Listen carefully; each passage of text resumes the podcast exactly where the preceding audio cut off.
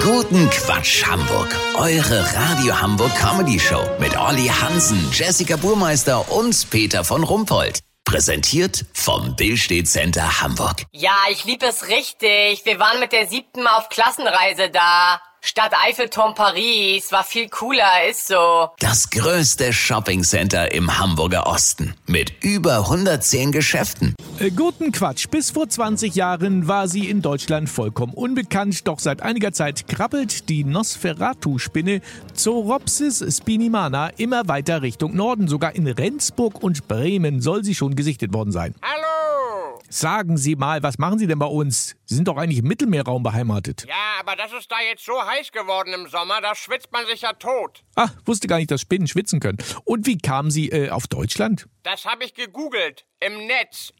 Ja, natürlich. Sie machen ja vielen Leuten Angst, weil sie doch ziemlich groß sind und diese gruselige Zeichnung auf dem Körper tragen. Also es gibt Menschen, deren Tätowierungen ich erheblich gruseliger fände. Ja, das ist sicher Geschmackssache. Aber ich habe gelesen, sie können sogar durch die menschliche Haut beißen. Das mache ich ja nur am Notfall. Zum Beispiel, wenn man mich so blöd von der Seite anguckt. Wie blöd von der Seite. Aua!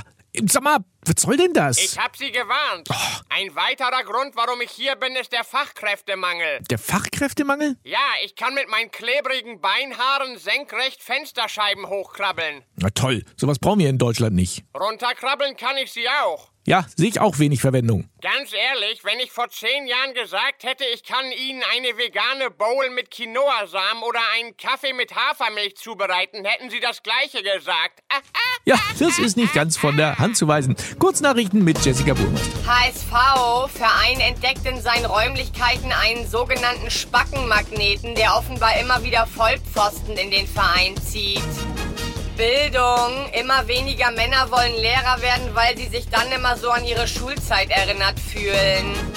Schockvideo, 54-jährige Frau steht auf dem Balkon und schüttelt Hundehaare aus einer Decke. Das Wetter. Das Wetter wurde Ihnen präsentiert von Nosferatu-Spinne braucht man wie ein drittes Knie. Das war's von uns. Wir hören uns morgen wieder. Bleiben Sie doof. Wir sind's schon.